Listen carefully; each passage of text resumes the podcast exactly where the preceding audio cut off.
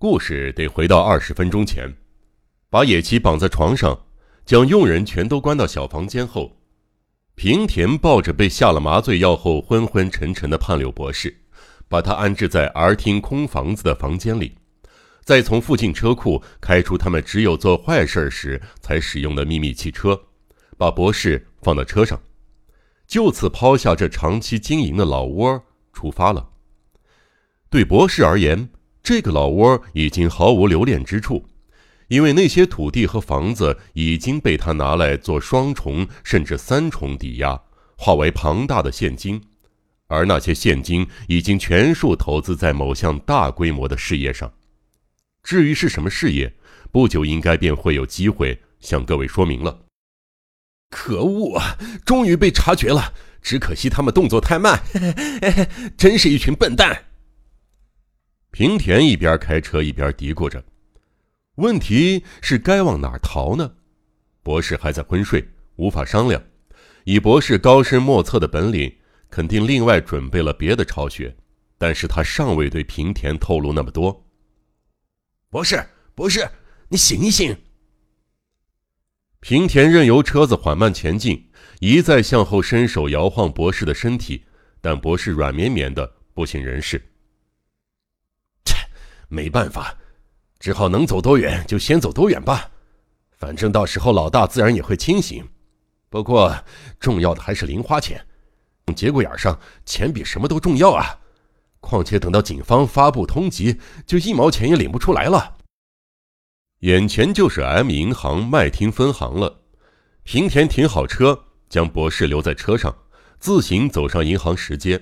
这个精明的不良青年。唯独没忘记从博士的小保险箱里取出存折和博士的印章。为了之前提到的大事业，大部分的存款都已经被领出，不过存折里边大约还剩一万元。幸好客人不多，在提领现金的窗口领到成捆纸钞，只花了短短十分钟时间。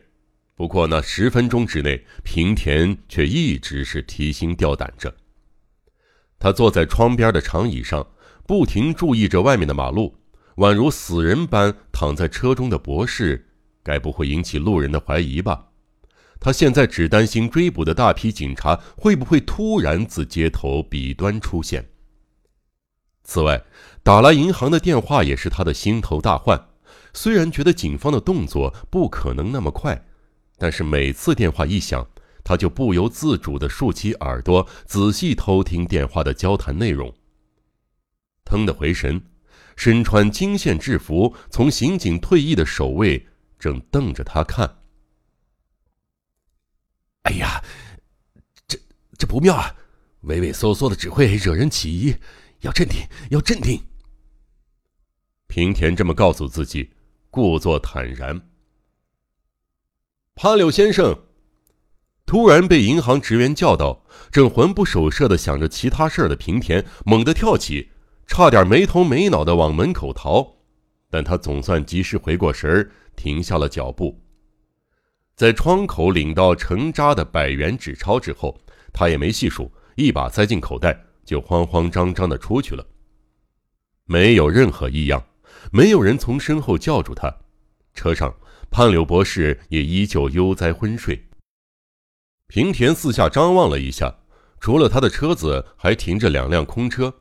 司机坐在阴凉的檐下，一人抽烟，一人打瞌睡，什么事儿也没有。就在这个时候，迎面驶来一辆大型汽车，猛然的停下，才见数名西服绅士下了车，紧接着他们已经十万火急的跃上了银行石阶。平田不止不认识明智小五郎，就连波月警部也不认得。但是，虽然刚才那数名绅士没穿制服，他却一眼看出。是警方的人马，真是一步之差。老大的运气还真好啊！他握着方向盘，车子疾驰而出。转头一看，刚才的那群绅士并排站在银行门口，朝这边张望。穿制服的守卫正比手画脚。好，要赌命了！那辆警车一定马上就会追过来，在汽油用光前就一决胜负吧！以为自己身处世界末日，置身于大地震的震源中心，耳际传来震耳欲聋的雷鸣声，脑海里隐约浮现出惨痛的现实碎片。从方形玻璃望出去，泛着刺眼白光的市区街景被割成一条条黑白光影，往后飞驰。当判柳博士意识到自己正在汽车后座上，已经过了好几分钟了，之后又费了好几倍的时间。才理顺了从自家床上到街上汽车之间的因果关系。驾驶座上，平田正弓着背，专心凝视着前方。可恶啊，有人正追我们，是吧？他几乎是反射性的回头，透过后车窗向后望，几乎空无一人的大马路上，有一辆大型警车正盛气凌人的紧追不放。离他们的车大约有半厅远。喂，到底是怎么回事？出了什么事儿？我们暴露了，一切都完了。来了一个可怕的家伙，明智小五郎回国了。也许他看穿了一切。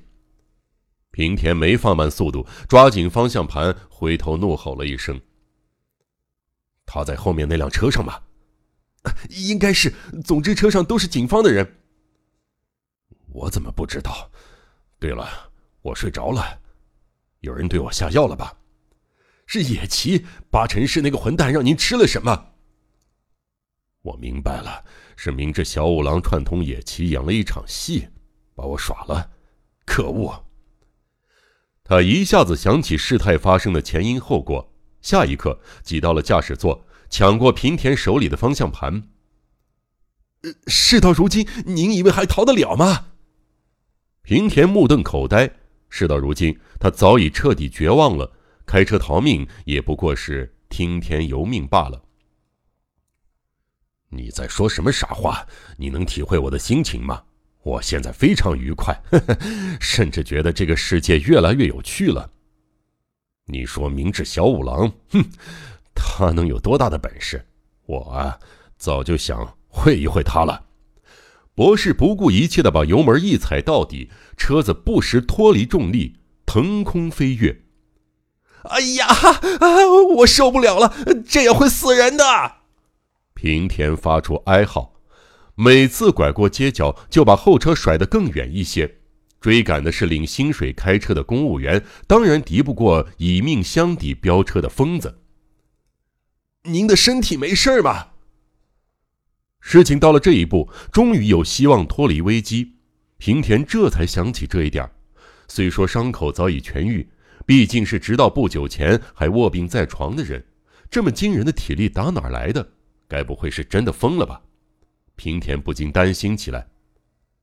你来接手，不过还不能大意。博士对他的问题置之不理，转交方向盘之后。立刻钻进后座，把头埋入了椅垫底下，拼命的翻东西。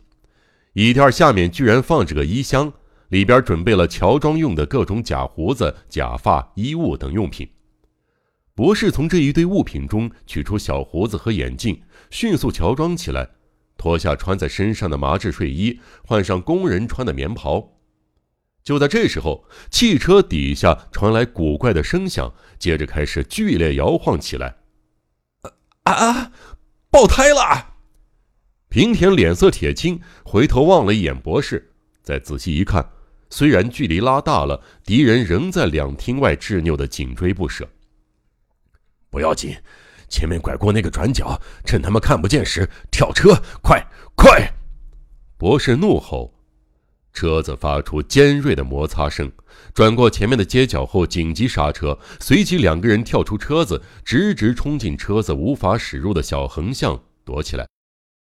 这是一片冷清的住宅巷，不见路人，就算一路狂奔也没人阻止。两个人飞奔过一条又一条的横巷，这这是老大的钱。平田从内袋一把抓出刚才领的纸钞，边跑边叫。我也留了一点好了，我们在这里分手吧。这样一起跑只会引人注意啊！你以为能逃到哪儿去？敌人可是开车追我们的，无论前后都已经无路可逃了。凭你一个人绝对逃不了的，你跟着我就行了。那那我们要去哪里啊？去那里，这是唯一的方法。成败在此一举，我们要像子弹一样冲出去。穿过小巷尽头，两个人来到一条宽敞的街道上，旁边有一家派出所，两名巡查站在门前聊天不行啊，老大，你疯了吗？那是派出所，有警察呀！振作点正因为是派出所才要冲进去，就是有警察才要往上撞。你最好学学，真正的坏人是怎么做的，要这样。博士拽着平田的手，埋头朝着派出所猛冲过去。两颗人肉子弹撞翻正在说话的巡查，一口气冲进派出所。下一瞬间，已经消失在大厂的木门深处那三张榻榻米大的小房间里。两名惊愕的巡查嚷嚷着，连鞋也忘了脱，紧跟着冲了进去。当然是为了捉拿这两名从天而降的可疑人物。博士二话不说，把隔间的木板门甩上，阻断两名巡查的退路。另一只手伸进工人服口袋里，掏出手枪。谁敢抵抗，就要谁的命！我是让人闻风丧胆的蜘蛛男，知道了吗？我可是不管什么事儿都做得出来的恶人。不妨想想自己的老婆孩子。对对对，就这样把手举起来，这是面对手枪时唯一的态度。简直令人难以置信！光天化日之下，竟然在派出所内发生持枪威胁警察的事儿。纵使两名巡查如何勇敢，并且恪守职责，恐怕也被吓破胆了。因此，就算被自己的捕贼绳索给五花大绑，也绝非日本警察之耻。不久，汽车追捕的一行人以明智小五郎和波月警部为首，来到了那个派出所门前。只见派出所门口的红色灯泡下，一个戴着眼镜、留着小黑胡子的白衣巡查，忠实地坚守着马路，帽檐压低到眉间。后方桌前，缩着身子的年轻巡查。正入神的查着什么？我是警视厅的波月，刚才有没有两名可疑的男子结伴经过这里啊？站岗的巡查行个礼后回答：“长官，是年约四十、身穿工人服和年约二十、身穿西装的两个人吗？”这是多么了不起的魔术师啊！不仅容貌，连声音都没有暴露出此人就是判柳博士的蛛丝马迹。没错，没错，他们往哪边走了？呃呃，往这头，在一二三第三个街角左转。他们看起来非常慌张啊！糟了，他们从完全相反的方向逃了。以防万一，我告诉你，那个四十上下的男子就是最近在社会上引起大骚动的蜘蛛男啊！如果他再回来，你可得毫不留情的逮捕他呀！啊，就是那个人吗？派出所巡查非常吃惊的喊着：“那我去追他！”说完就想冲出去，不，你留在这里，我们人手已经够了。队伍十万火急的朝巡查指的方向追去，随后如狂风过境，路上连个人影都没有，四下静悄悄的。高明，高明啊！待在派出所里的巡查慢吞吞地走出来，赞叹老大的机智。那我们就这么慢条斯理地往反方向出发，是吧？伪装成站岗巡查的胖柳博士默默地往外迈步，平田假扮的青年巡查跟在后头，任由腰间的佩剑撞出咔嚓咔嚓的声响。有这两套警服，就算混在警官队伍里边也不用怕了。他们肯定认为我们是其他警署的巡查，根本不会注意我们呀！平田被这次罕见的冒险经历逗的是忘乎所以。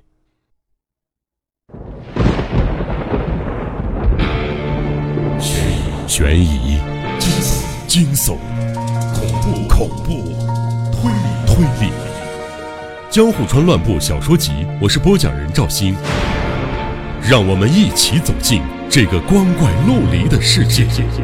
光怪陆。